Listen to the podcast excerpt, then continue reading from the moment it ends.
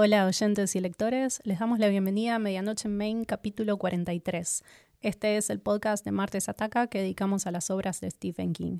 Mi nombre es Lucía y estoy acá con Andrés. Hola Lu, hola a todos los oyentes y lectores que están del otro lado escuchándonos en este podcast de Martes Ataca. Eh, estamos de una forma rara, extraña, cerrando el año y empezando uno nuevo. Sí. Nosotros lo estamos cerrando mientras grabamos, pero ustedes lo están escuchando en el futuro, en el 2024. Sí, este capítulo va a quedar en un limbo temporal, como es un capítulo paradójico. Así es. Eh, pero lo que importa es que está y estamos eh, cerrando no solo el año, sino la parte 2 del anexo de Danza Macabra, eh, que sería el capítulo 43 de Medan Ujú. Germain. Sí, antes de avanzar quiero aclarar que me comí una película en el listado de 10 al final de la parte 1. Ujú. Era eh, Nightmare on Elm Street de Wes Craven. Así que hecho este pequeño anexo, eh, sí estamos listos para cerrar. Y esta parte va a ser muy contundente porque finalmente nos va a tocar hablar sobre libros. Sí, pero antes hay que cerrar le- la parte audio- audiovisual, que, como vos, por un tema de tiempos, eh, era muy difícil de meter en el primer episodio. Así todo, creo que la, la parte más importante está en los capítulos anteriores. Pero bueno, nos sirve un poco para retomar y concluir con esas ideas. Hay un capítulo dedicado íntegramente al- a la película de horror como comida basura que es algo que se habla mucho cuando uno menciona películas de terror. Es un género bastante menospreciado eh, y creo que hay ciertas razones para ello. O sea, cuando alguien te pregunta por una película de terror, tiene dudas de si va a estar buena o no y ahí entra lo, lo objetivo, lo subjetivo. Eso hace que sea difícil recomendar películas del género porque los criterios para evaluarlas eh, son muy exigentes a veces. A veces se espera que te dé miedo o que no te deje pensando o que tenga un poco de humor o que se tome en serio el terror. Que sea verosímil. que sea verosímil. Sí, King levanta algunos puntos muy interesantes sobre eso, porque por un lado hace hincapié en que la diferencia no radica en el presupuesto, sino en la visión sobre qué es la película y qué se supone que debe hacer, comparando la mediocridad de las películas de estudio, que tienden a fallar por ese lado, con las películas hechas por autores amateurs eh, que no tienen una distribución masiva y que cuando fallan tiene que ver más con la explotación. Pero hay algo que dice sobre usar una obra, entre comillas, mala para definir una base de comparación, porque por lo general uno piensa que debería haber mucho cine bueno, entre comillas de nuevo, para nutrirse. Y me parece que, que sirve elaborar una escala propia sobre qué consideramos malo, para no llamar malo a todo. De nuevo, enfocarse en qué está tratando de hacer la película, si lo logra con nosotros o no, y por qué. Este ejercicio de buscar diamantes entre la basura también tiene que ver con mantener cierto sentido del humor y cierto juego en la búsqueda de patrones y, y el, el goce de apreciarlos cuando aparecen. Sí, y tomarlo como un ejercicio. Eh. Realmente hay que ver muchas películas y dejar que, que- que- que- que ser sorprendido por, eh, por lo que uno ve. Sí, Pasa mucho eso, de, de prejuzgar Mm. y de decir, no, esta película va a ser mala, o esto sobre esto, o tratar de encontrarle la lógica o no dejarse llevar. Y, a veces uno termina viendo películas que decís, che, es objetivamente mala, pero a mí me gustó. Eh, y mismo King trae sus ejemplos, como son eh, Prophecy y Sorcerer, que él entiende completamente todo lo que está mal en esas películas, pero no puede dejar de verlas porque para él es, es como un lugar eh, de confort, es un lugar cómodo, es como estar entre amigos. Y a veces el cine es un poco eso, conectar con, con algo que le da tranquilidad o más allá de lo, lo que te produzca, si te da miedo o te da tristeza, eh, estar cómodo. Tal Eh, cual. Y creo que eso también es conectar con los artistas que hicieron esa obra, que uno nunca va a saber cuál fue la, la intención, pero por algo a vos te tocó. Eh, Obviamente habla sobre Plan 9 de Ed Wood, sí. que es eh, canónicamente la peor película de terror jamás filmada, pero también menciona, menciona varias otras, eh, entre ellas The Blob, que yo no recordaba como tan mala. Eh, y tiene que ver con esto que, que dice Andrés. Nos queda un capítulo sobre lo audiovisual que si estás de acuerdo vamos a pasar bastante por encima. Sí, porque mm, él habla de los seriales, lo que pasaba en la televisión en ese momento en Estados Unidos con estas series antológicas de terror, que es lo que más había en el género. Eh, va mencionando algunas más conocidas que otras, Thriller, The Outer Limits, eh, la, más reconocida de Twilight Zone, que de hecho él hace una crítica bastante de esto lo recordamos como algo, bueno, pero no hmm. estaba tan bueno. Sí, igual eh, no está en su top 3. No, no, ni ahí. Sí, las dos anteriores que mencionaste y una que se llama Kolchak The Night Stalker, eh, todas salieron al aire entre el 60 y el 75. Y lo que sucede es que nosotros no vimos ninguna porque vivimos en otro país medio siglo después. Pero yo sí crecí viendo escalofríos. No sé vos.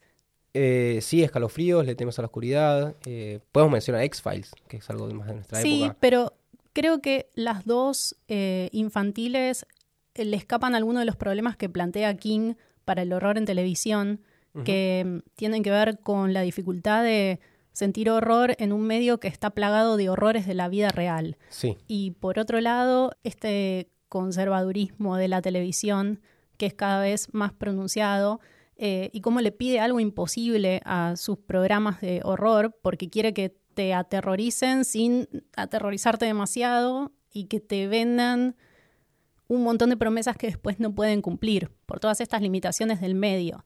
The X-Files, si bien tiene capítulos terroríficos, me parece que está más en la tradición de, de la ciencia ficción o mismo de una serie de procedimiento. Hay un caso por capítulo eh, no es antológica, tiene una historia central que se desarrolla en capítulos clave y tiene una conclusión. Hmm. Eh, igual creo que en este punto hay un cambio de paradigma en cuanto a la producción y, cómo se transmiten y cómo se consumen ahora las series de terror. La mayoría es por streaming, entonces ya se desapegó eso de la caja boba que contiene todo y creo que se están generando mejores contenidos que, que esos que mencionamos. Bueno, Flanagan, que explora con estas historias eh, y convierte libros en series. Sí, y algo que King mencionaba en este capítulo es que muchos de estos episodios eran escritos por escritores de género que generalmente se dedicaban a escribir cuentos. Y es interesante eh, que uno de sus cuentos casi llega a ser un capítulo de televisión, pero se lo rebotaron porque era muy turbio. Sí. Creo que era Strawberry Spring. No me acuerdo ni siquiera en qué compilado está, pero lo hablamos en algún capítulo. Si no fue Night Shift, fue Skeleton Crew. Hmm. Pero bueno, él no, da como una visión muy alentadora de el horror en la televisión. Hmm. Em, pero bueno, pasemos a, Aquí viene lo bueno. al noveno capítulo de, de, este ensayo llamado Danza Macabra, que es donde se podría trazar una línea divisoria, puesto que vamos a los libros. Sí, tenemos 10 libros representativos de la historia de horror, tanto como literatura y entretenimiento.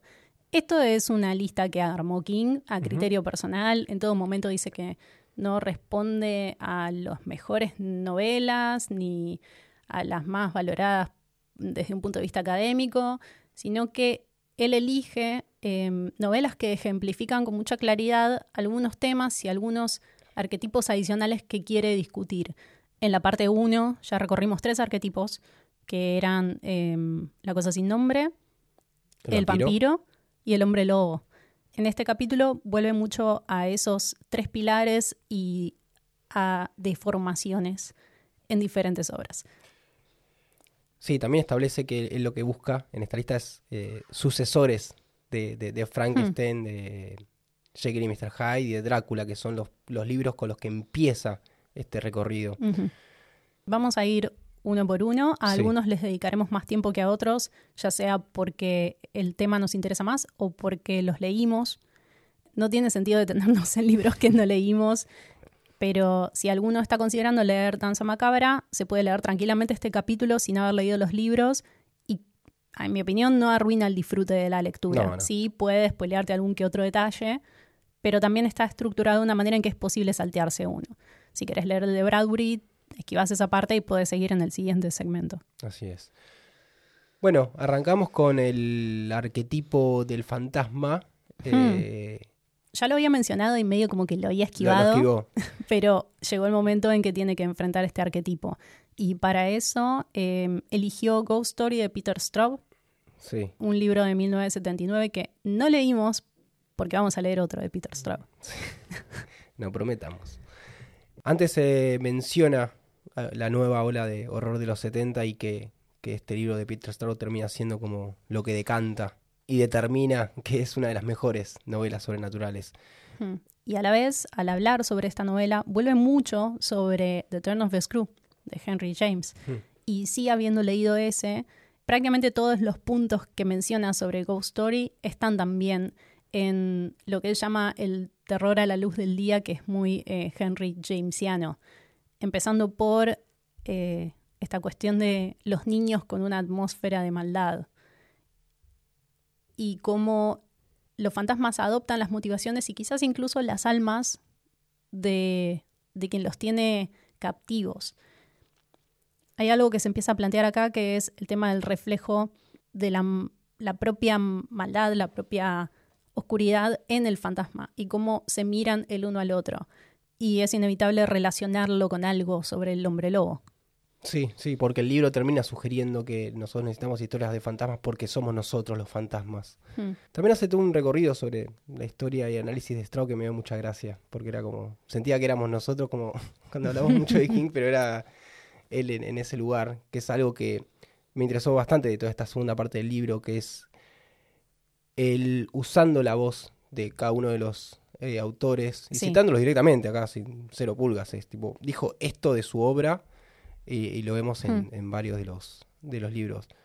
Bueno, justamente hay algo que, dice Straub sobre su propia obra, que es que a través de diferentes recursos y de cómo construye algunas situaciones, es eh, intencional provocar una confusión sobre el origen del mal y qué es verdaderamente real. Hmm. Eh, y describe estas situaciones en que pone a los personajes eh, actuando o viendo una ficción, alucinando, soñando, que alimenta esa sensación eh, de reciprocidad entre el fantasma y nosotros, eh, pero teñida por este halo de confusión. Está buenísimo que incluya estas declaraciones de los autores. Yo sospecho que le pegó un tubazo. Eso y declararon para el libro. Sí, pero pareciera, no sé si están citado. Ah, de si una entrevista o es algo que King habló con ellos. No, no, no, no, no, no. No tengo idea. Porque además eh, se nota en cómo cada uno de los autores comenta sobre su obra que está hablando con alguien que entiende sobre literatura, no con un periodista. Claro, no es la promoción de un libro. Sí, y más hacia el final del libro, King cuenta una anécdota sobre hablar con un periodista y el intercambio es muy diferente. Hmm. Lo que busca el periodista en la respuesta es, eh, es algo más eh, explicativo desde lo sensacionalista, ¿no? que desde el análisis literario. Eh, por eso creo que estas declaraciones deben ser conversaciones entre escritores por los temas que manejan y la naturalidad con la que explican eh, los mecanismos de la escritura. Acá hay una cosa que dice casi al final que menciona la idea de los fantasmas buenos y malos, hablando de esto de nuestro reflejo, que también depende de dónde salen. Así que bueno, eh, agregamos esta nueva carta al, mazo de tarot que nos hmm. propone que King, usa muy seguido. Sí, que va a seguir agregando cartitas. Y pasamos a una temática que es eh, muy explorada de diversas maneras y que tiene un gran nombre que le pone King. Después de hablar sobre los fantasmas, él nos lleva al hábitat natural, al lugar donde se alojan los fantasmas, a lo que algunos llaman la casa encantada o embrujada, eh, y King lo llama el mal lugar. No sé cómo es en inglés, The Bad Place. The Bad Place. Listo. Y cuenta ahí una anécdota medio graciosa de cómo él fue a una casa encantada en un momento cuando era niño, que obviamente no estaba encantada, sino que eran chascarrillos de niños. no había internet. y cómo él utiliza este arquetipo de forma directa e indirecta en sus obras. Por ejemplo, en The Shining, eh, donde explora la casa encantada, pero la convierte en un hotel, donde en realidad hay como un montón de lugares que tienen sus propios, eh, él los llama pecados sin expiar. Eh, y por otro lado está el ejemplo de Salem Slot, que en realidad es un libro sobre vampiros, pero la casa Marston está ahí. Es el mal lugar Y está Hmm. medio de adorno, no es el protagonista en, en en toda la historia, pero que aporta a la, a la atmósfera. Y explora así la idea de el hogar como un lugar seguro. Eh, un lugar donde uno tiene pertenencia, un refugio, un lugar donde siempre volvemos, donde los problemas quedan afuera. Pero en una historia de horror, acerca de un mal lugar, pasa lo contrario. Nos encerramos con los problemas. Y para eso utiliza dos obras, dos novelas, que son de House Next Door, de Anne Rivers Siddons, y The Hunting of Hill House, de Shelley Jackson. Sí, este arquetipo tiene algo de lo fantasmagórico, pero encapsulado en un lugar, y a la vez ambos tienen algo del hombre lobo, porque implican un reflejo que no nos gusta, una alternativa al status quo y a la norma eh, sobre la que ya hablamos en la parte 1, que nos hace poner en contraste eh, ese orden apolíneo que perseguimos. King también dice algo sobre el poder de lo sobrenatural como una fuerza que destruye relaciones entre varias personas o entre las personas y su mundo y a veces entre las personas y la esencia de sí mismos. Para pensar estos dos libros, sobre todo el de Sions, eh, también nos invita a considerar que es muy difícil para una persona de la modernidad enfrentarse a lo sobrenatural porque su visión del mundo es pragmática. Y hay una sensación de qué tengo que ver yo con esto, Hmm. que es interesante y de nuevo vuelve al terror a la luz del día eh, tan presente en Harry James. Bien, vamos con... Ah, y también hay dos cositas que quería decir que son em, unas reglas generales de lo que él llama el New American Gothic, donde Sí. entran muchas de estas novelas. Y las escribió un tipo que se llama Irving Malin. Desconozco el contexto, pero me parece que son bastante generales y se pueden mencionar. Una es que hay un microcosmo que sirve como espacio donde colapsan fuerzas universales. Esto está clarísimo en, en el Overlook. Y por otro lado, que la casa gótica funciona como una imagen de narcisismo confinado, eh, un espejo simbólico. También eh, súper presente en The Shining. Y King no omite mencionar que estos son los elementos que Kubrick acentuó en la adaptación, Hmm. de la que no habla también. Vamos con The Haunting of Hill House de Shirley Jackson. Sí, Dos autoras en este arquetipo de la casa em, como lugar seguro. y la misma Siddons califica eh, The Haunting of Hill House como el relato de casas encantadas más cercanos a la perfección que jamás leyó. Hmm. Y lo mismo hace King, declarando eh, que es una de las grandes novelas de lo sobrenatural de los últimos 100 años. ¿Qué Así pensás vos? Estoy bastante de acuerdo. Tuve la oportunidad de leer la obra de Shirley Jackson y es genial. Este recorrido por una casa que desde afuera se ve normal, encantadora, eh, inclusive acogedora, pero que oculta algo atrás de esas paredes. Se aleja mucho de la idea de la casa toda maltrecha, que da miedo entrar porque tiene una mala vibra. Y, y cómo dentro de Hill House la perspectiva está alterada. Como Sí. no se entiende dónde están las cosas, porque desde un lugar se ve una habitación, pero te mueves un poco y ya no se ve Sí, las puertas que se abren, que se cierran, y todo esto con un grupo de personajes que son muy distintos entre ellos. todo lo que puedo opinar sobre esta novela viene de la adaptación de Haunting, eh, que ya mencionamos en la parte 1, y esto del horror de la geometría incorrecta se nota mucho. Hay planos en que vemos las paredes mm, en ángulos que no tienen mucho sentido, también hay una puerta de madera que se curva en un efecto práctico que me parece increíble y da esa, esa sensación de locura, de estar dentro de una mente em, que no está del todo bien. Pero algo importante sobre lo que dijiste es que para King las novelas sobre casas embrujadas necesitan contexto histórico. Sí, ¿Hace cuánto está Hill House ahí? Eh, como vos decías, se ve normal por fuera, pero hay algo que está mal en el interior y que aparentemente es capaz de asesinar. Pero lo curioso es que no hay fantasmas, per se. no, no, alberga historias terribles, pero la casa es, no sé si el fantasma, pero el protagonista de la historia. Y es curioso qué contraparte tiene esa casa, que es el personaje de Eleanor Vance, una mujer bastante narcisista. Sí, puedo resumir si querés la, la historia para aquellos que no la o no vieron la serie o la película o, o la, la Ujú. nove- no leyeron la novela.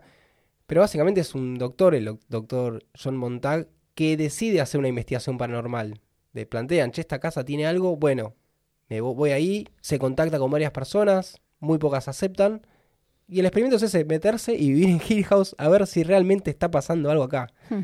Y como decía, los personajes, ya sea Eleanor, Teodora, eh, Luke, que es el heredero de Hill House, todos tienen algo distinto para aportar. Eh, y sí, obviamente el personaje de Eleanor es el más interesante y por eso King lo usa para, para hacer Mm. el, el recorrido del libro. De hecho, es una mujer que en esta idea de estar en un hogar es la que no lo tiene y fantasea con tener uno. Tiene como una, una patita medio mitómana, donde se inventa una, una historia de ensueño. Y al final no tiene nada y ella se quiere quedar ahí. Eh, Sí. King em, menciona que en esta historia hay tres capas de verdad. Por un lado, Eleanor cree que la casa está encantada. Por otro, cree que la casa es su lugar, que la eligió a ella, que la estuvo esperando.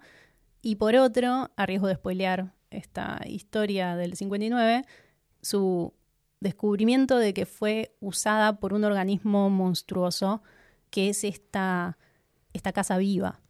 Hmm. Por eso te decía que es un juego entre dos. Eleanor está construida estratégicamente para que esta historia tenga lugar. Sí. Y también tiene como un, un final medio circular donde Shirley Jackson Sí. vuelve a contarnos cómo es Hill House, dónde está establecida, hace cuántos años. Y, y queda como esta idea de que si en Hill House no pasaba antes de que ellos vayan, ya va a estar pasando ahora. Hmm, Em, está, está bastante interesante. sí. Leí un cuentito de Shirley Jackson para hacerme una idea de su manera de escribir. Se llama. The Lottery. Em, es del 48 y está buenísimo. Recomiendo. Recomiendo. Sí, también nos va tirando King cuentos de menciona estos muchos. escritores y escritoras. La diferencia entre Hill House y The House Next Door, que es la novela de, de Siddons, es que en el caso de esta historia, la casa todavía no se construyó. Hmm. Cuando empieza la novela, se levanta una casa en un lote y a medida que se muda gente, empiezan a pasar tragedias. Em, King dice que esa casa funciona como un vestidor para los hombres lobo y hace un análisis súper interesante em, sobre las presiones sociales que se reflejan en cada individuo y qué mal le toca vivir en ese lugar. De nuevo vuelve esto que decías del pecado eh, sin expiar. Me dio muchas ganas de leerlo. Sí, a mí también. Siguiente par de libros. Esto no es un arquetipo, pero podríamos decir que es un tema en común. Sí, porque empieza también, así como agrega cartas al tarot, a agregar nuevos conceptos, y temas que son recurrentes.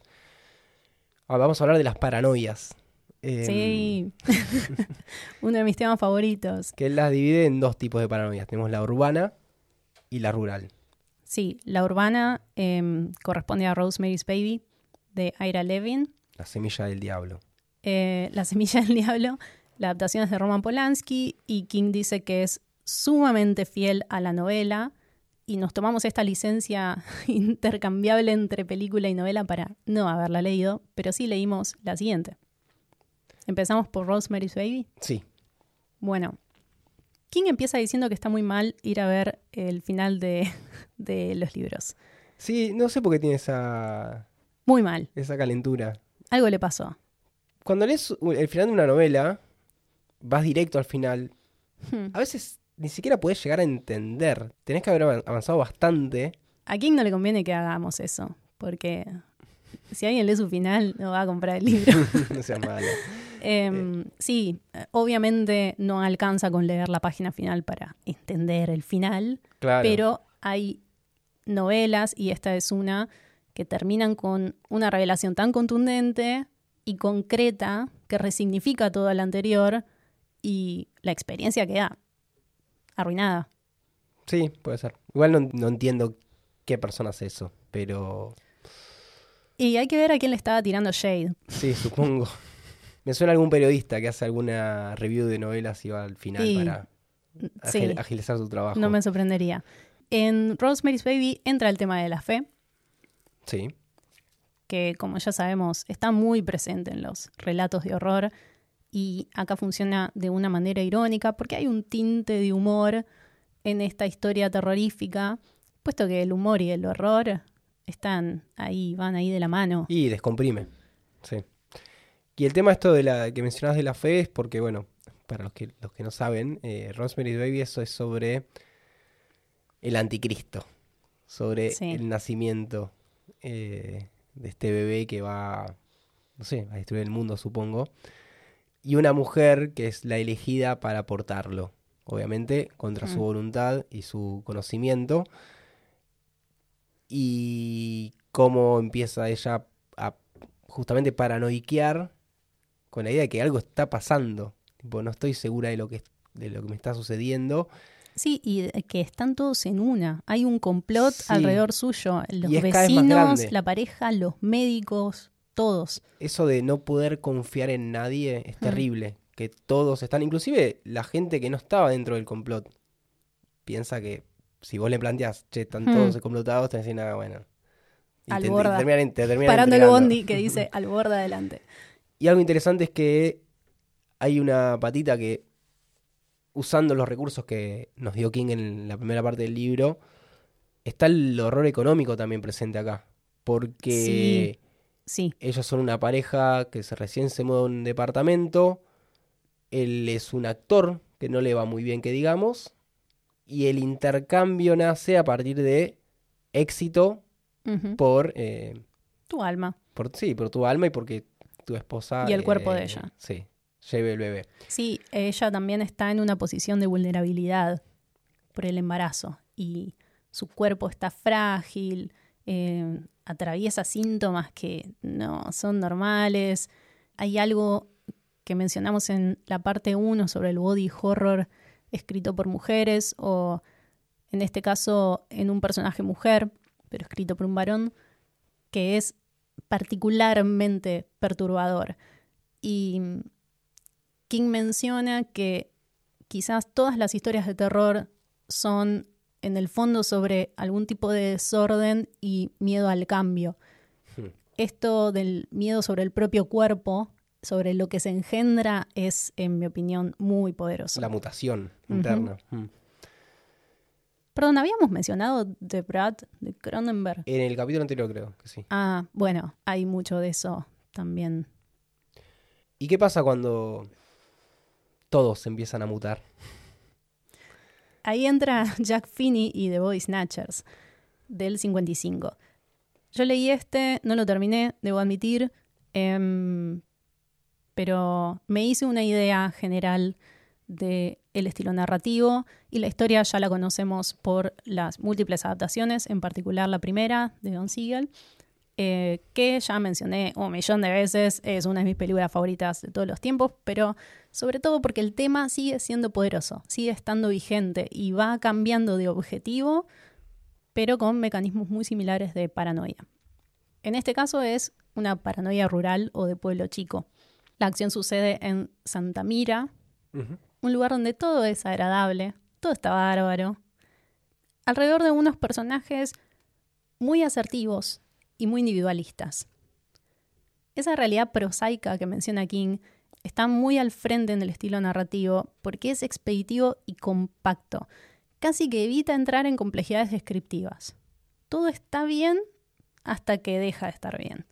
Y esto lo, lo hace a través de un método que va agregando una notita desafinada, otra, un par más, hasta que termina siendo un- una cosa discordante que destruye toda esa, esa melodía que dábamos tan por sentado. Y el tema de la conspiranoia, de estas criaturas que reemplazan los cuerpos mientras están durmiendo y de repente un día te das cuenta de que la persona con la que vivís no es la persona con la que vivís, pero no puedes explicarlo y no hay nada físico que dé indicios de eso, no hay pruebas. Sí, es un tipo de invasión em, silenciosa. No, no, la gente no empieza a desaparecer o las la empiezan a matar. Empiezan a reemplazar. Sí, y es ante todo una amenaza xenofóbica. Hmm. Em, el punto de vista tan individualista del protagonista y de los personajes que los rodean, pero sobre todo del héroe, Miles Pennell, demuestra un rechazo visceral hacia la modernización y la deshumanización.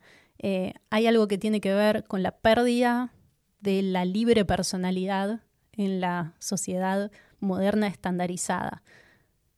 Y esto me resulta muy interesante, si bien quizás en esta historia es bastante lineal, como vos decías, es una invasión alienígena, se reemplazan los cuerpos, eh, toda esta lectura de subtexto se, se puede hacer porque el horror nos lo permite, pero pensar la individualidad hoy, en épocas de hiperconectividad, de ubicuidad, de un otro que no vemos, pero que nos metemos por intravenosa 24 horas al día, sigue siendo eh, interesante. Hmm.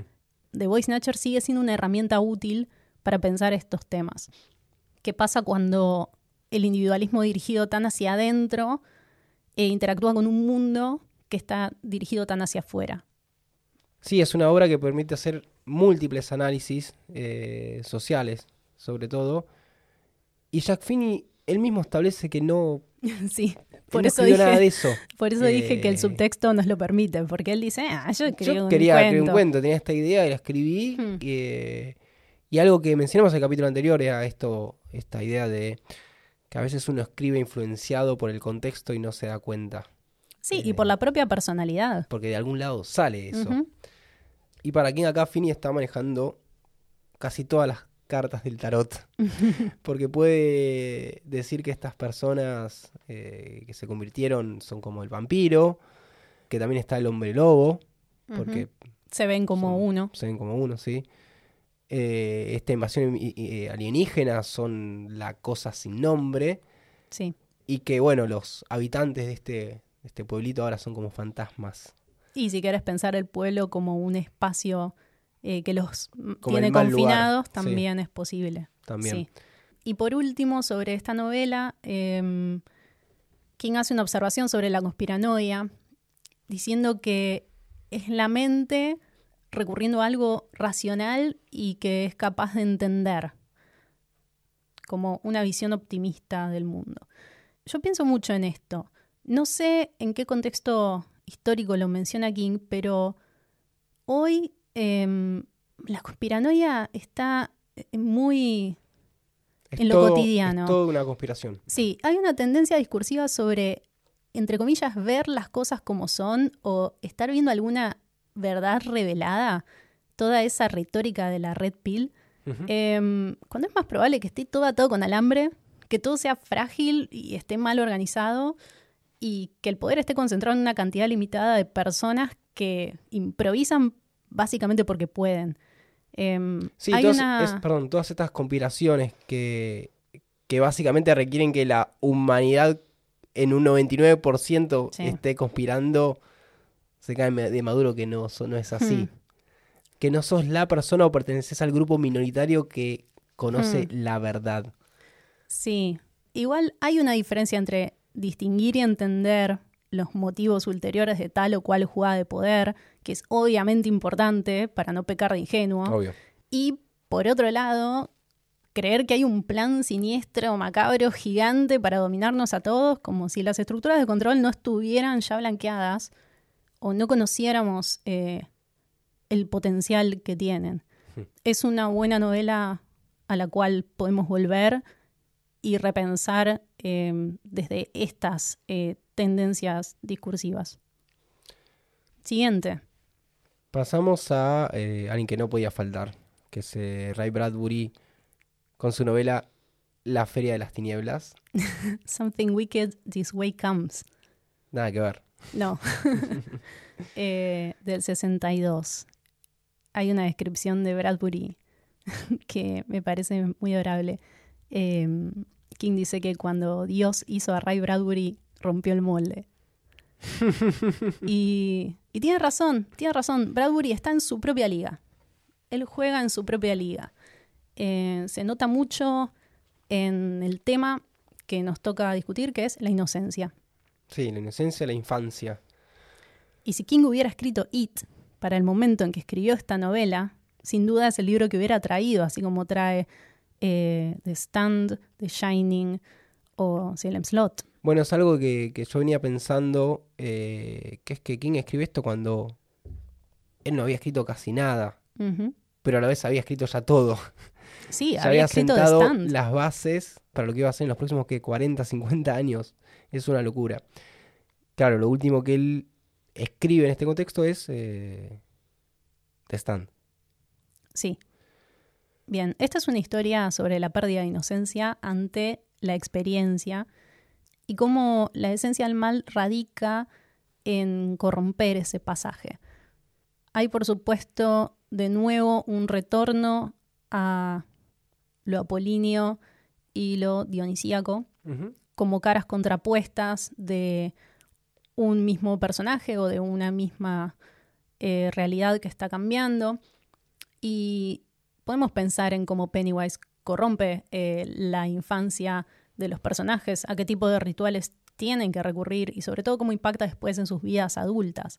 Esta es una historia sobre dos niños, no sobre siete, que hubiera sido un montón, es sobre dos niños y la figura moral eh, de autoridad es el padre de uno de ellos.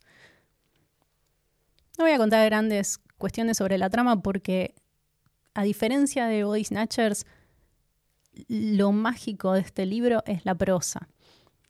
Pero en líneas generales viene un carnaval al pueblo y estos niños tienen la posibilidad de mm, usar muchas de las eh, atracciones que están em, administradas por un grupo de personas muy oscuras. Em, es efectivamente una obra poética. La prosa es bellísima, tiene un encanto en la elección de palabras y en el ritmo de cada párrafo que te conmueve un poco por cansancio, eh, porque te abruma. Bradbury se va deteniendo y demorando en los detalles que son propios de ese mito infantil amplificado. Esto que menciona King sobre cuán acertadamente recordamos la infancia. ¿No será que era un montón de tiempo muerto con algunos hitos y no era todo emocionante, destacable, anecdótico? que en realidad te terminas acordando solamente de esas cosas destacadas. Claro, pero porque el tiempo está también comprimido de una manera extraña cuando sos niño. Tu percepción del tiempo es distinta. Em, y bueno, supongo que también cómo te van impactando y dejando huella eh, los hechos, a diferencia de la adultez, eh, en que llega un punto que ya viste todo pasar de manera circular una y otra vez. Sí, ser niño es sentarte en la parte de atrás del auto y quedarte dormido. Entonces, nunca ves los recorridos en realidad. Claro. y después te llevan a UPA y te despertas en tu cama. Claro, te, te, pones en reposo cuando quieras. Em, sí. Esta novela es un coming of age que si hubiera leído cuando era preadolescente eh, me hubiera obsesionado. Sin dudas, Nick de MSN hubiera sido Jim Nightshade. Pero no, fue Arnie Cunningham. Esto es real. Sí, es verdad. En Revival hay un poco de esto, ¿no? A mí me sonó. Sí, sí, bueno, sí, tiene bastantes elementos en común, pero es tan diferente desde el tono. Em, la sensibilidad de Bradbury siempre es tan encantadora. Y hay un, una moralidad muy presente en esta historia. Y encapsula en gran parte al propio padre de Ray Bradbury, la figura de del papá de Will Holloway, que es un adulto melancólico, comprensivo, pero en última instancia responsable. Es una novela muy, muy bella. Sí, esto también eh, está un poco contrapuesto a lo que dice Jack Finney de que él solamente escribe una historia para entretener. Sí. Bradbury hizo lo mismo. Y con el tiempo se dio cuenta que está hmm. escribiendo sobre su padre. Sí, pero la eh, exploración es mucho más personal em, en términos de las emociones que pone en juego. Hmm. Cómo revive eh, esas sensaciones tangibles de la infancia. Creo que hace un trabajo que inevitablemente iba a revelar algo. Claro. Y hablando de hombres. Pasemos a The Shrinking Man, el hombre menguante de Richard Matheson. Menguante es una palabra Es genial. Genial, Y- sí. Y, que ya desde el título esté todo explicado también. Porque. Esta es una patada en el pecho. O sea, empieza y empezó, Sí, es sucede y eso. sucedió. Ujú. Algo que dice King al principio, antes de entrar en esta, esta historia, es que él se queja mucho de que se la toma como una novela de ciencia ficción cuando en realidad es una novela fantástica y le echa la culpa a los editores. Como que sé que es un error que se arrastró durante mucho tiempo. Y el punto es que, al menos en esta historia, a Matheson no le importa eh, mucho la ciencia ficción, no, no al menos no explorar esa, esa pata. Obviamente lo usa como recurso, pero no ahonda en- en explicaciones técnicas, científicas. Básicamente la historia de un, de un- tipo, de Scott Carey, que sufre una condición que hace que se achique día a día. El tipo proporcionalmente se empieza a achicar. Hmm. Eh, al principio no se da cuenta, no entiende porque es muy poquito, pero llega un momento en que algo está pasando. Y es verdad que eh, se termina explicando por qué pasa esto, pero a esa altura, al menos a mí como lector, no me importaba, Hmm. porque terminas metido en las consecuencias que esto trae en este achicamiento, no en qué lo provocó y si le puede pasar a otra persona, cómo se puede llegar a curar, no, no, hay que en un momento aceptar, como lo hace él, que se va a seguir achicando. ¿El motivo era radioactividad? Sí, así es. Lo que le causa es una niebla de radioactiva. O sea, el tipo en un momento le pasan cierta cosa y tiene un accidente que medio que no se da cuenta. Eh, que Hmm. terminan deduciendo es eso y tal cuchuflito del cuerpo se ve afectado y por eso te achicás, no hay cura. Bye. Em, pero bueno, lo que está en, en el eje es el proceso, es el, como dice King, el corazón y la mente de Scott. Eh, y el subtexto termina siendo el poder Sí, ese es el tema de esta novela. y la pérdida del mismo. Y, Y la resignificación. también, porque uno en esta pérdida de poder empieza a ganar otros. Y, y también es- está bueno pensar como que en realidad el mundo es el que también se va agrandando, porque esto de, de- de vivir en un mundo que te, que te avasalla constantemente, tal vez no sos vos el que se achica, sino que Y Todo se te va de las manos. Genera impotencia y, y una pérdida de control. Sí, porque este, este poder eh, que se va se empieza a ver afectado en lo laboral, en lo social, en lo familiar, eh, pero hay algo que no se achica nunca, que es la, la- la esencia humana, la individualidad. Hmm. Hay cierto vínculo con The Voice Snatchers, pero más alineado con la Hmm. noción de poder y las posibilidades de ejercer ese poder. Em, en sí es una historia de supervivencia. Sí, sí, sí, sí, sí. Y la forma que está escrita también la hace muy llevadera. Em, en el primer capítulo hay una araña gigante. Y después Hmm. nos damos cuenta que en realidad tenemos un hombre muy pequeño. Esta araña que va a ser su némesis. Él está encerrado en un sótano. Que por alguna circunstancia terminó ahí y nada, una araña, una viuda negra es una cosa enorme con la que tiene que combatir. Básicamente querían coger a los niños. Es, es básicamente eso y ver cómo va afectando su vida. Hmm. Eh, porque quería coger los niños es ah, re divertido y tipo hay que agrandarlos y ya. Eh, acá llega un punto, no voy a contar el final, pero llega un punto en que él no sabe si eventualmente va a desaparecer. Hmm. Como cuál es el límite ¿Cuál de la materialidad. ¿Va a morir? Hmm. Eh, y también muchas veces piensan en el suicidio. En, bueno, voy a terminar con esto. Tengo control de esto. Me tiro de, en su caso, de un escalón y ya, se, ya era suficiente para matarse. ¿Te gustó? No, me encantó. Me encantó.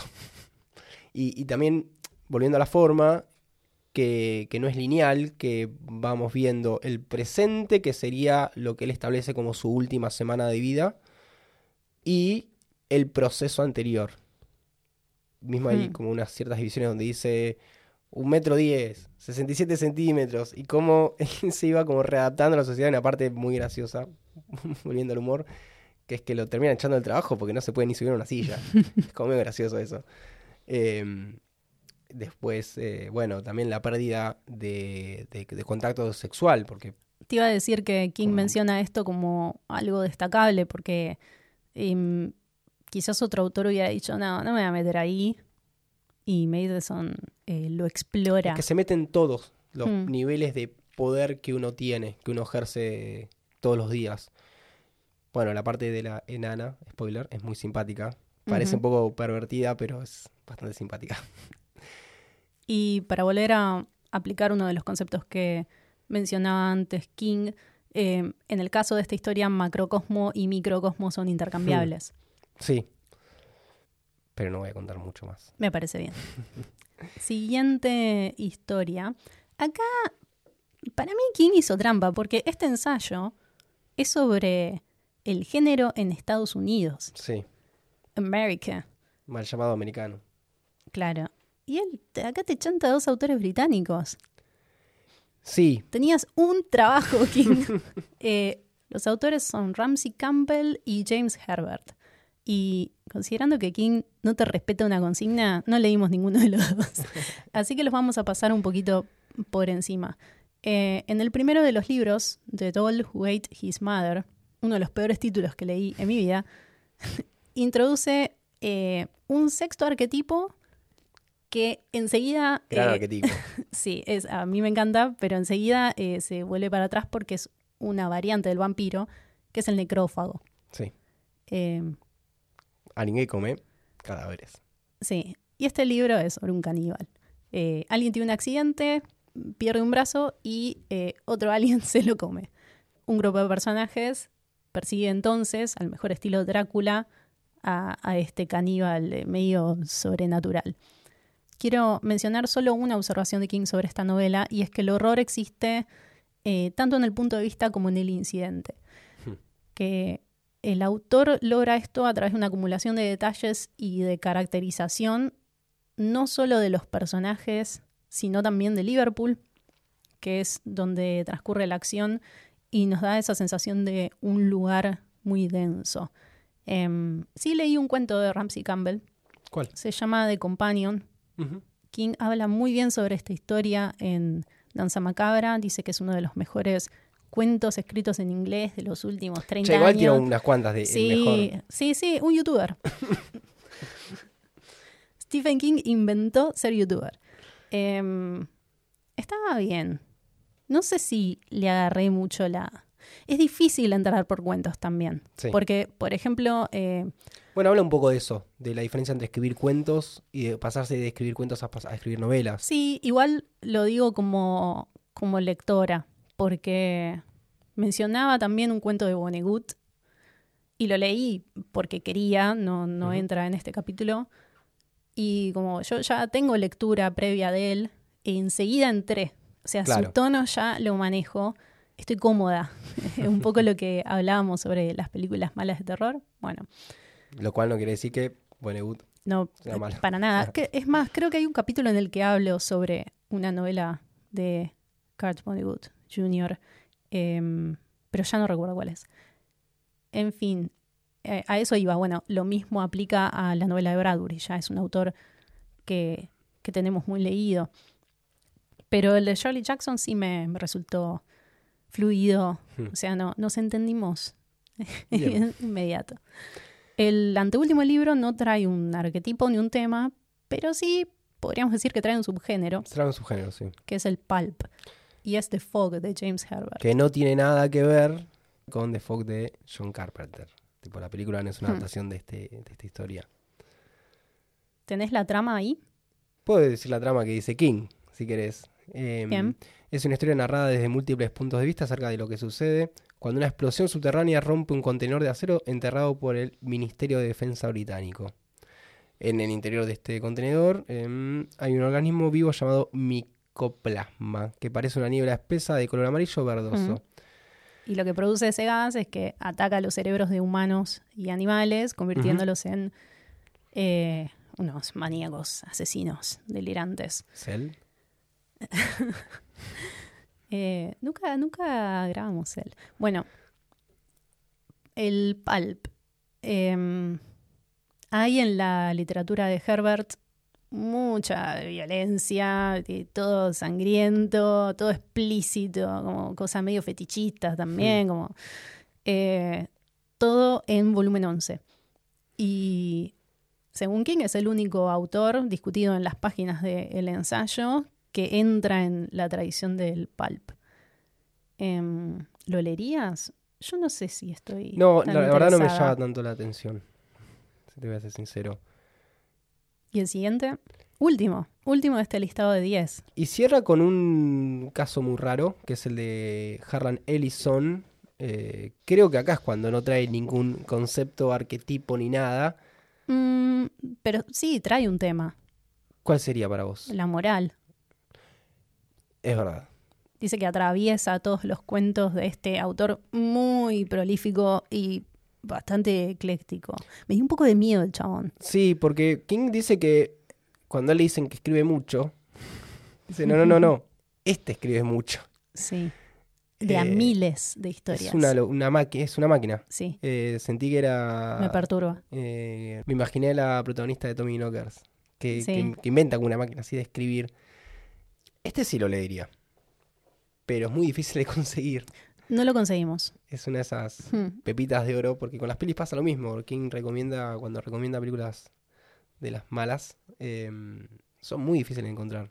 Sí, es una colección de cuentos, no es Hmm. una novela a diferencia de todos los anteriores.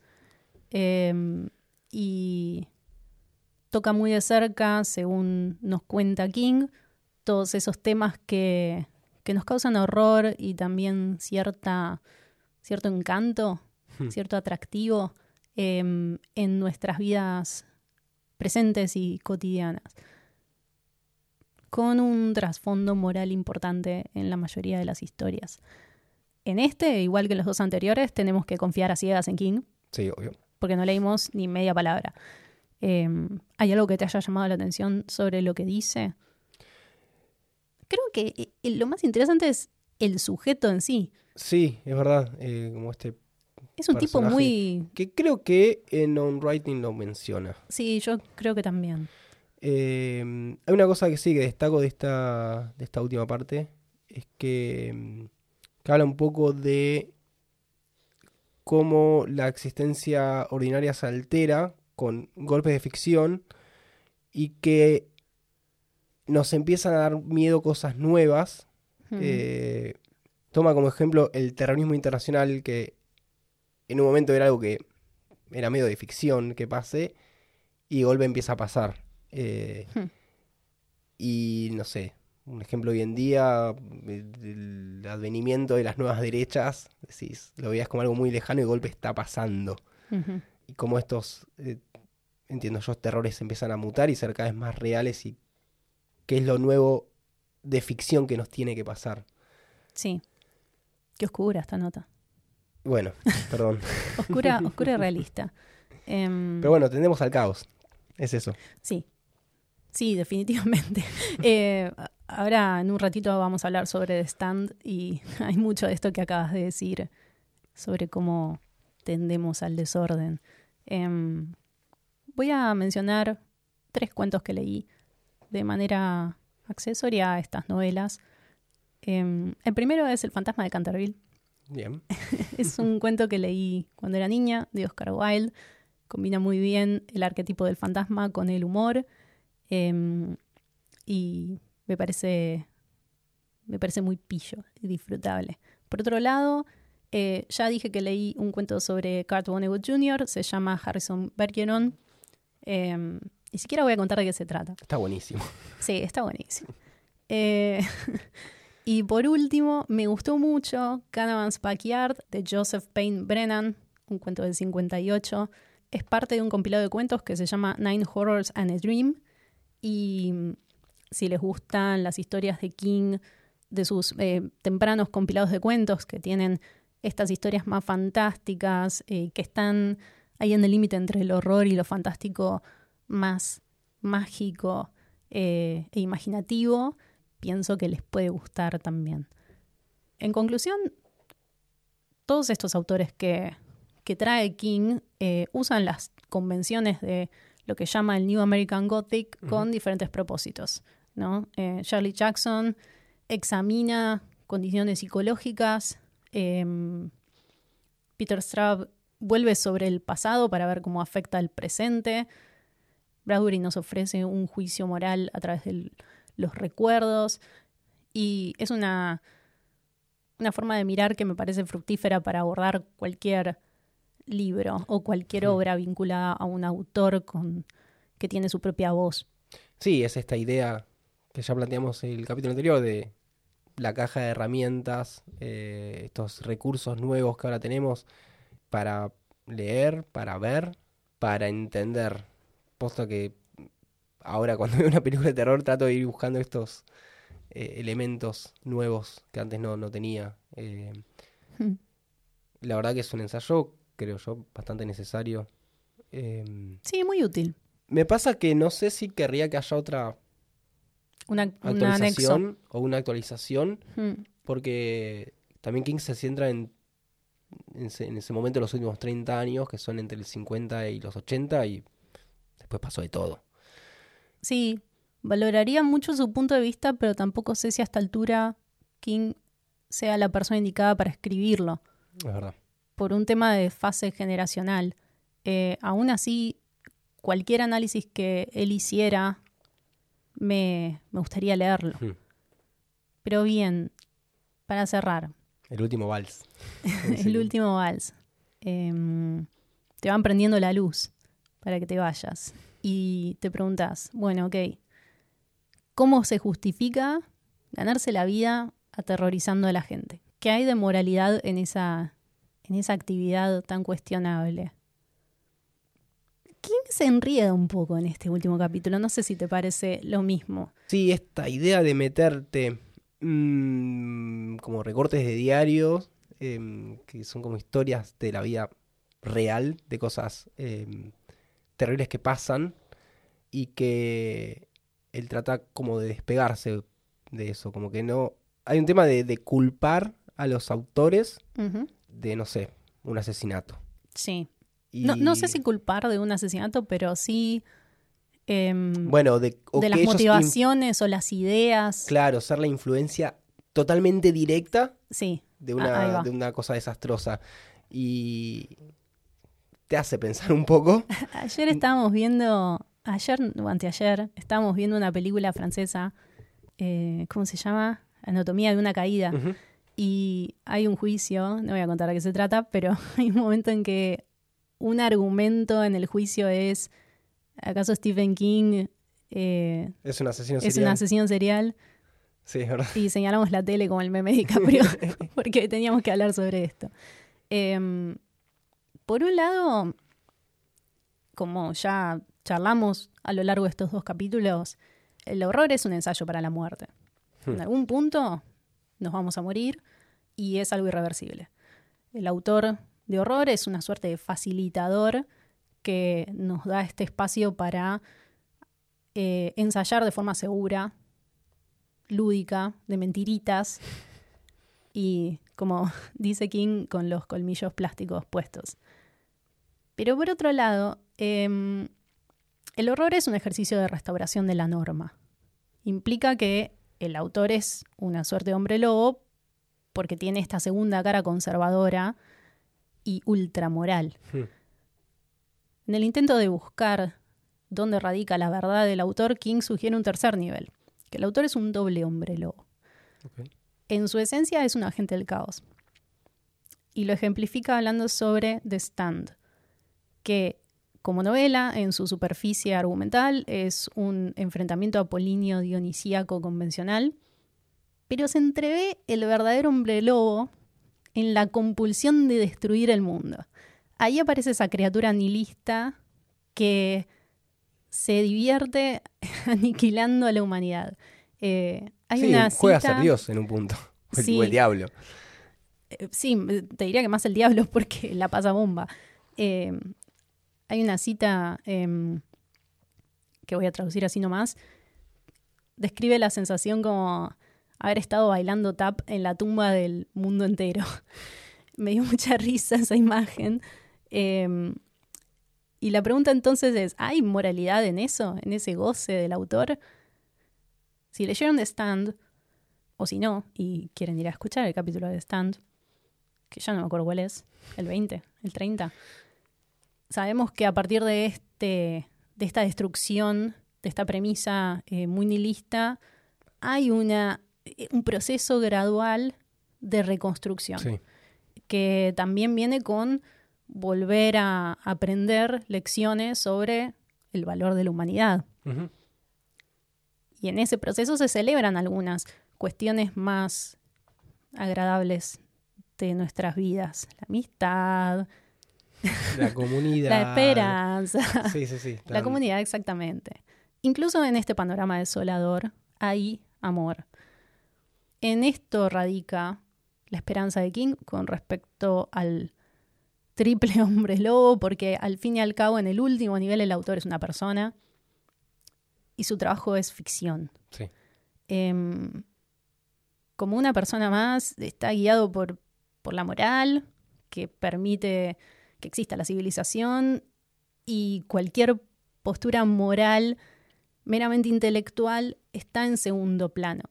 Em, acá está la frase tan famosa de King que es la ficción es la verdad dentro de la mentira. Y para él la moralidad es, eh, en esencia, contar la verdad como tu corazón la conoce. Sería más una, una honestidad artística que, que una moralidad. Sí. O sea, en, en el reino de la ficción, lo moral es una postura intelectual. No significa que King sea un asesino serial. No, no, pero, Entonces, ya de por sí la pregunta es una trampa. pero como decías vos en The Stand, eh, más allá de él, estaba, de estar bailando sobre la muerte de toda la humanidad, ta, ta, vislumbra esperanza. Sí, en el no, fondo. no, no es tipo, hmm. no, no está todo mal todo el tiempo. Eh, Sí, por eso también es encantador leer a King. hmm. Eh, no te arruina la vida.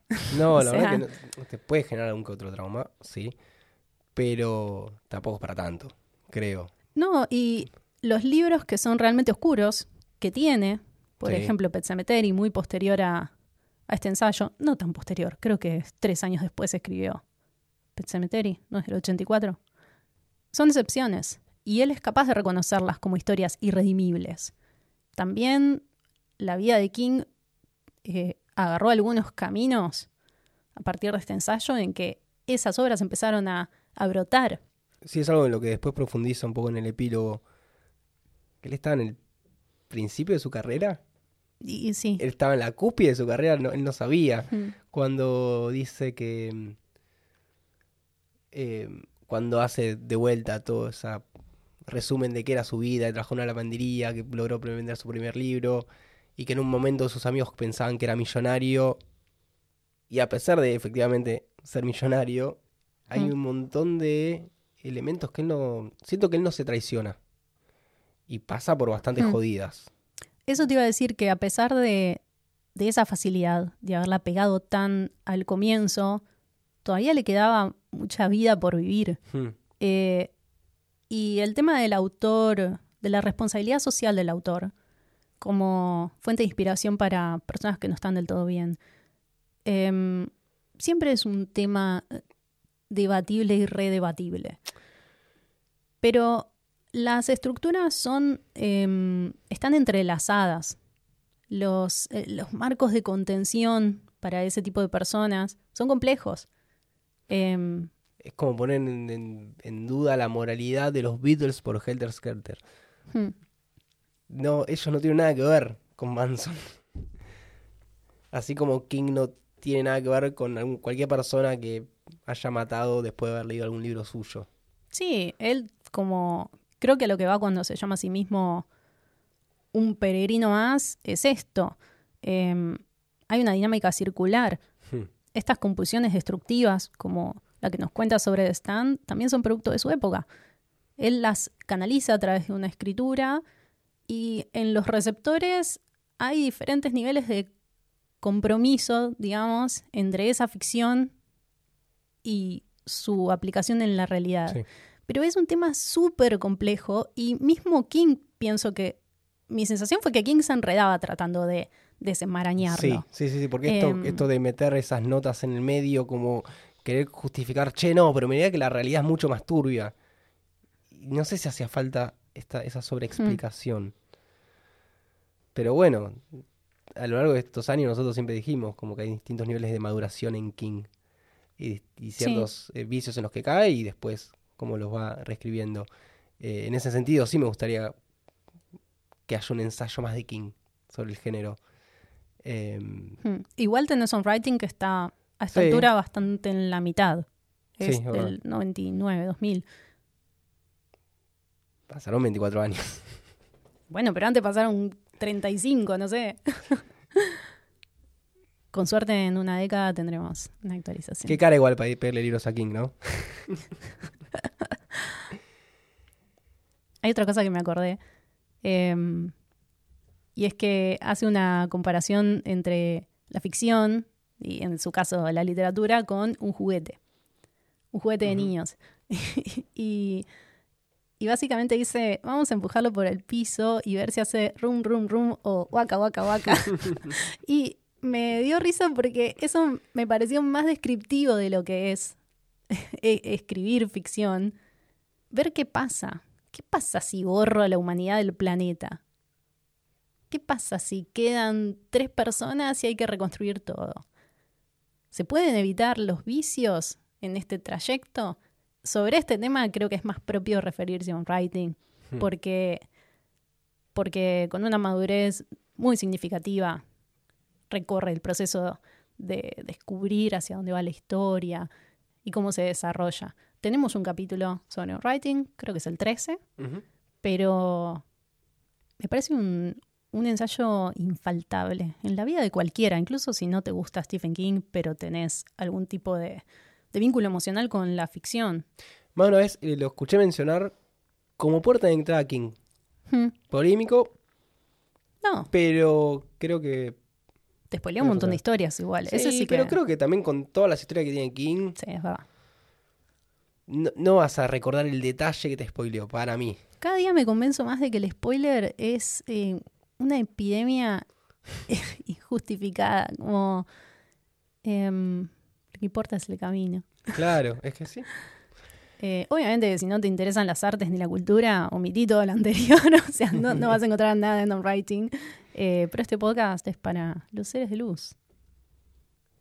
¿Algo más que quieras decir para, para cerrar? Hay una parte que me da un poco de gracia cuando te, te tira shade a vos.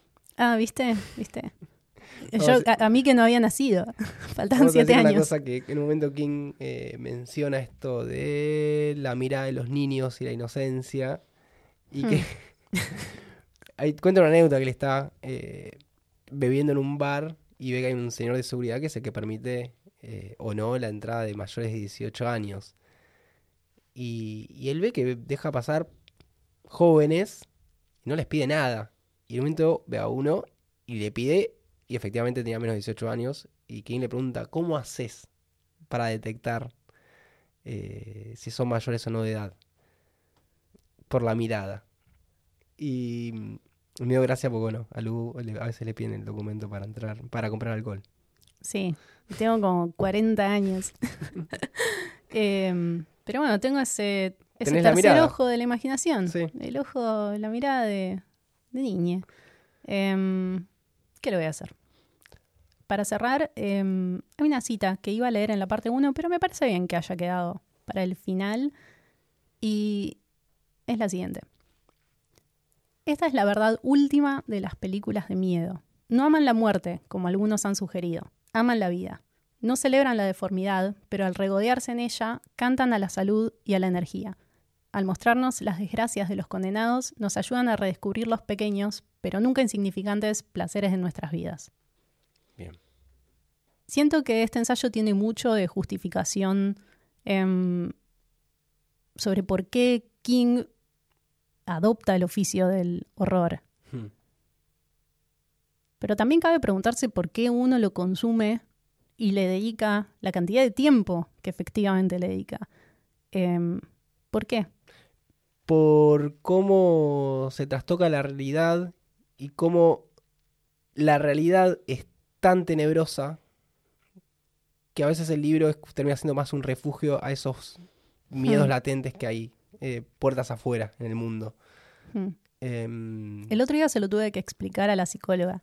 Ella no sabía que yo tenía un podcast. sobre este tema y cuando le empecé a contar, hace más de un año que, que voy con ella, pero nunca surgió el tema. Cuando le empecé a contar, no le daba la mano para escribir. sí, e- estoy de acuerdo. Hay un lugar seguro, hay un lugar que permite ejercitar eh, de manera segura, pero también hay una compulsión. Porque no sé cómo es tu caso, pero yo consumo y uso la palabra consumir no porque piense que es un bien de consumo, sino porque, bueno, lo que, la palabra que ustedes quieran, pero tengo un vínculo con el terror desde muy, muy pequeña. Creo que hay un llamado primitivo en, querer meter la mano ahí donde no la tenés que meter. Y creo que también que mantiene activa nuestra imaginación, que es importante eso. Eh, que es un género en el que no está todo deglutido. Con esta idea de texto, subtexto. De. por ejemplo, reciente, que leí El hombre menguante. Estaba todo el tiempo pensando qué haría yo o qué puede llegar a pasar. Claro, te sitúa Eh, en una posición, Sí, en otra realidad. sí, y te despierta un instinto de supervivencia. También. eh, una eh, necesidad de resolver, aunque sea intelectualmente, ¿qué harías vos en esa situación? ¿Quién serías? de- de esos También. Sí. no sé, ¿dónde están? Yo no sé si sería de los sobrevivientes. O tal vez sí, Hmm. pero no me imagino con un rol importante dentro de la comunidad esa que se arma. Sí, o sea, o quizás directamente te moriste de la gripe. O sea, ni llegás a la instancia de supervivencia. Eh, nada, me parece que es un ensayo que nos da para mirar un poco hacia adentro y, y preguntarnos, ¿cuál es mi problema? Bien, ¿Y cuál es el problema de nuestros oyentes? Será la pregunta. sí, ¿cuál es mi problema? Que pensé que iba a llevar un año juntar 20 cafecitos y ahora faltan dos para que me pase el invierno leyendo La Torre Oscura. Son siniestros, ¿eh? Sí, eh, Siniestros. como avisamos en el, el capítulo anterior, habilitamos eh, nuestro cafecito, que es cafecito.app barra medianoche en main, donde pusimos una meta, que es grabar un capítulo dedicado a la Torre Oscura, lo que sería el, el primer tomo. Hmm. Y que bueno, 20 cafecitos, ya nos aportaron de 18. y tenemos otra opción, que es eh, elegir un libro de Stephen King para que le dediquemos un podcast. En el club Eh, de lectura Annie Wilkes. Sí, no, Ustedes nos obligan a leer. eso, No con un martillo, sino con café. con cafecitos. Quieren que leamos algo en particular, ponen la plata, lo hacemos. Así lo hicieron Frankie, Sebastián Tex eh, y el Onifan de Cuchi, que es un, oyente muy rimbombante. Em, gracias, de corazón. Ahí nos piden que leamos eh, ver El instituto. el instituto. Perdón, Sebastián, son 20 cafecitos. Eh, sí, igual lo quiero leer. igual lo que sí, igual lo Eh, queremos leer. algún día llegará, naturalmente, por decantación. Y por último, eh, una mención que es un lujo. Esto es un broche de oro. Eh, Germán, eh, que lo- algunos, si tienen muchos años, sabrán que es el cofundador de Martes Ataca, junto con quienes les hablan, em, nos, nos ilustró un fileteado de Medianoche en Maine. Que lo tenemos acá en el estudio, sí. Sí, siempre fue un gran ilustrador. De hecho, él creó el- la navecita Sí, de Martes Daca. Y le vamos a sacar una foto en este estudio verde para subir a algún lado. Twitter probablemente. Gracias, Ger. Te queremos mucho. y te extrañamos. Sí, lágrima. Bueno, Bueno, feliz año. feliz año a todos. Cuando sea que escuchen esto, Sí, tal vez eh, que sea lo mejor posible dentro de las circunstancias. Así es. Eh, un saludo a todos los que nos escriben vía Twitter, eh, Hmm. que lo pueden hacer a través de arroba martesataca Sí. eh, y o usando el hashtag medianoche en main. Mm. Eh, hubo bastante repercusión del último capítulo. No justificaste Eh, mm, Jumanji al final, no expandiste tu explicación sobre por qué te parece una película de Sí, terror. La verdad no pensé que iba a ser ¿Querés polémica. esa- defenderte? No pensé que iba a ser polémica. Se me ocurrió publicar la lista para que esté a mano, para que todos puedan tomar nota, que un par dijeron que lo iban a hacer. Mm. Eh, para mí es terror. No, no, es terror infantil, no, no, no, no es tan difícil de entenderlo. Eh, Aparentemente sí. Desde el primer momento a mí me costó entender. Está el hombre lobo, por ejemplo. Ok. Está la cosa sin nombre, está el, el- esa casa segura que deja de serlo. Perdón por este error para mí. Eh, Está bien, está bien. Vas a morir en tu ley. sí, Para, para citar a, a la madre de Stephen King, ojalá tengan un año eh, deseando lo mejor y esperando lo peor. Eh, gracias por escucharnos, por haber hecho crecer el podcast este año y esperemos que, que la producción continúe con, con cierta continuidad. Sí. eh, como digo, siempre nos están escuchando en Spotify, y en Apple Podcast, en iVoox. Y YouTube subamos, Music. Subamos YouTube porque, hablando de oyentes, nos escribió Mauritus. Mauritus. Me gusta leer los arrobas. Mauritus M.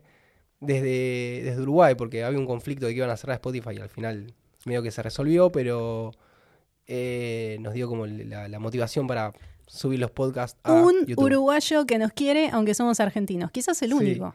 Porque tal vez sabe que yo viví en Uruguay, pero bueno, eso queda para otro episodio. Eh, lo huele. Se habla uruguayo, tal vez por eso no se entiende. Eso es todo.